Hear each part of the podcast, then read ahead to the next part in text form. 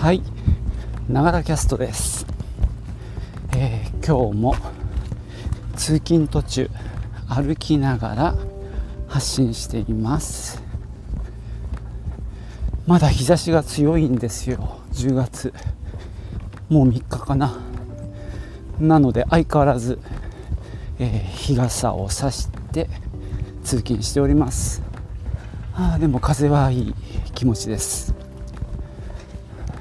さて今日はですねやっぱちょっと気になるワーケーションですかね。それについてお話ししたいと思います。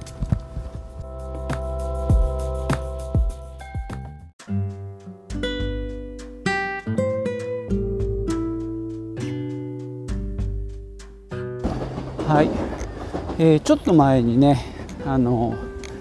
一度、まあ、コロナになってから、えー、ワーケーションを、まあ、政府の方から推進するみたいな話が出てちょっとあの話題になった言葉なんですけどもまあワークと働くですねバケーション、えー、休暇を、まあ、組み合わせた言葉でワーク。バケーションワークバケーションワーケーションらしいです。えー、っと割とちょっと前からその話は出ててニュースなんかでも例えば南紀白浜町でまああの企業がどっか借り切ってるのかなあるいはサテライトオフィスがあるのかな、まあ、そういうところでしばらくの間自然の中で暮らしながら、まあ、海と温泉っていう環境の中で、まあ、仕事をするみたいなことが先進事例として取り上げられていて、まあ、地域振興とも絡んでるわけですけどもそういった文脈で捉えられていたんですけどもこのコロナ禍でまあ、都会での密を避けるっていうこともあって、まあ、政府があの押してきたっていう経緯があるんじゃないかと思います。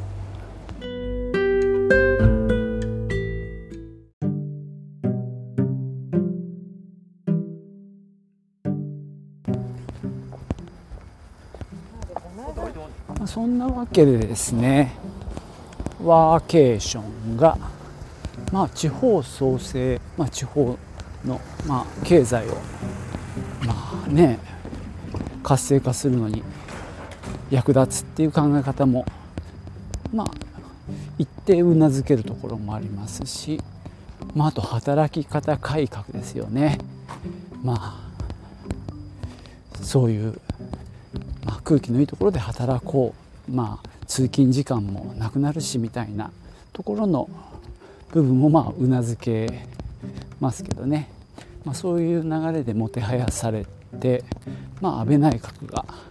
えー、推進しようとしてたものなんですが今度ね、えー、菅さんになってどうなるのかっていうのはまた気になるところではあります。ただまあいいことばっかでもないような気もしています。まあ、いやらしい感じですけどね。まあそんな空気のいいところで仕事をしなきゃいけないのかっていう気持ちもあるかもしれないですね。まああとはですね逆にその、まあ、今回のコロナの影響で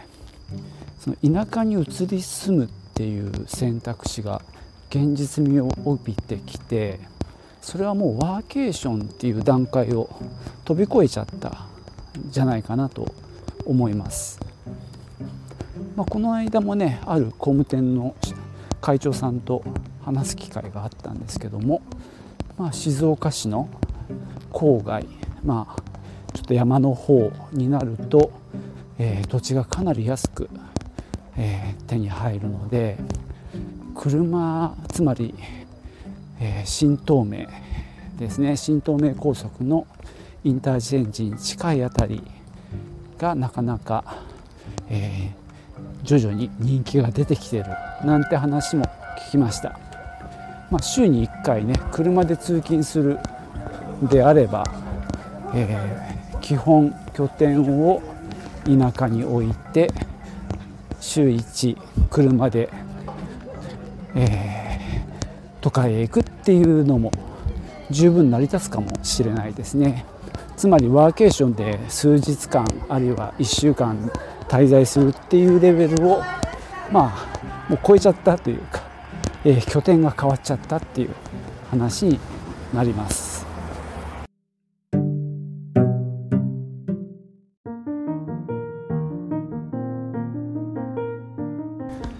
まあそんなワーケーション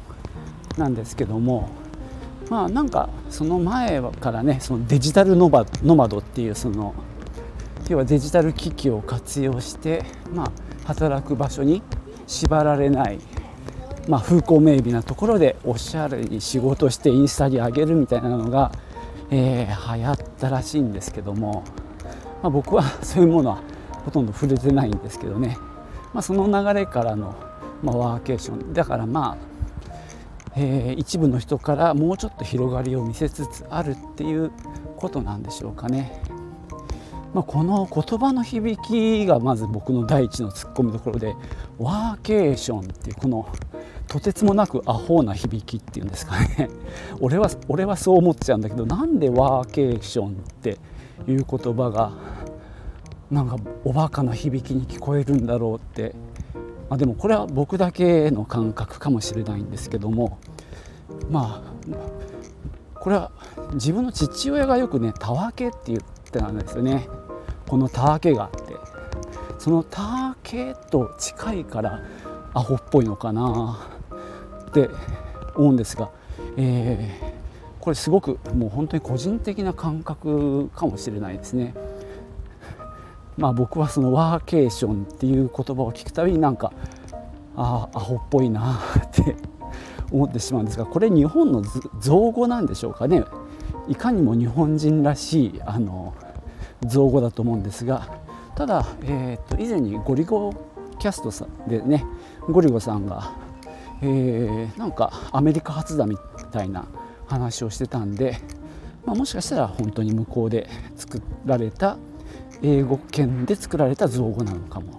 しれないんですがいずれにしてもちょっと響きが間が抜けてるなとは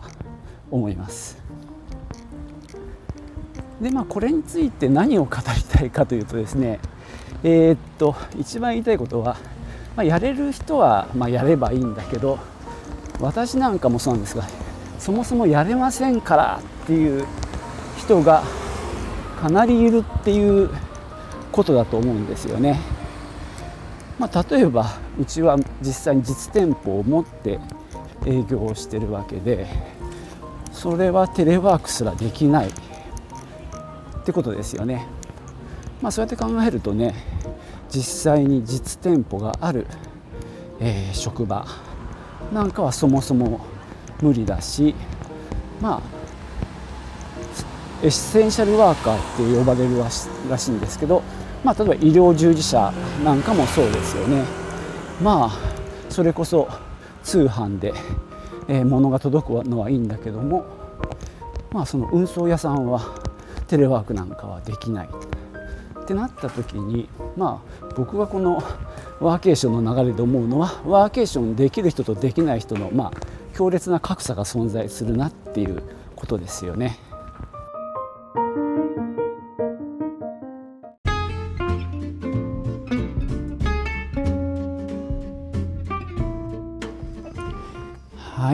そんなわけでね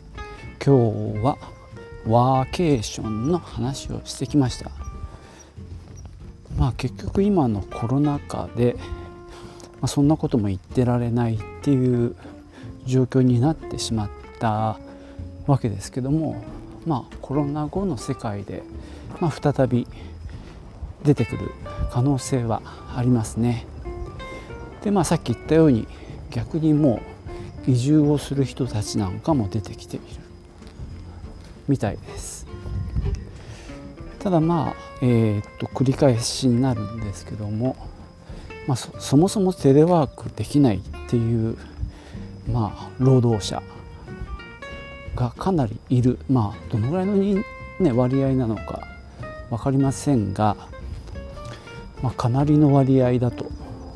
僕は感じます。なので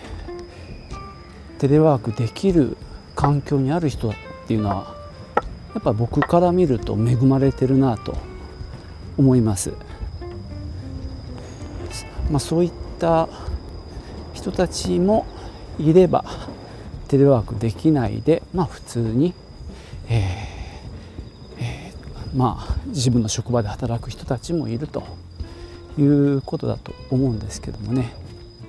まあ、その向こうに、まあ、ワーケーションがさらに遠くに、えー、うっすらぼんやりと見えてる感じですかね。まあ僕自身はそうですねだからまあ国が例えばワーケーションに、まあ、税金を入れて、まあ、振興策を取るっていうことに対してまあなんだろうまあそれはそれでいいのかもしれないけどまあそことは全く関係ない自分にとってはなんだかなっていう気持ちもやっぱりありますね。まあこれも、まあ、僕にとってはやっぱある種の格差だと思うしまあワーケーションテレワークできる人たちが逆に優遇されていくっていうことに対してはうんなんだろう見捨てられたような気持ちになってしまいますね。まあ、それができる人できない人ただまあ僕としてはですね、まあ、できる人はそれはそれで結構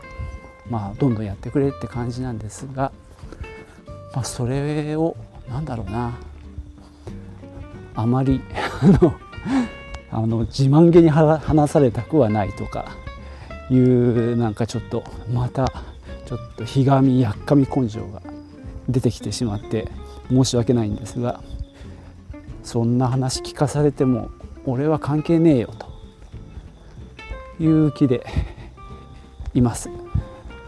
なので決してそういう人たちは、えー、簡単にあなたもややりませんか？みたいなことは言わないでほしいですそういうことができない人たちがそれなりにいるんだっていう自覚を持って話をしてくれたらなと思います。というわけでですね、まあ、静岡という地方都市で、まあ、小さなお店で働く50代後半のおっさんのちょっと愚痴っぽい雰囲気になりましたが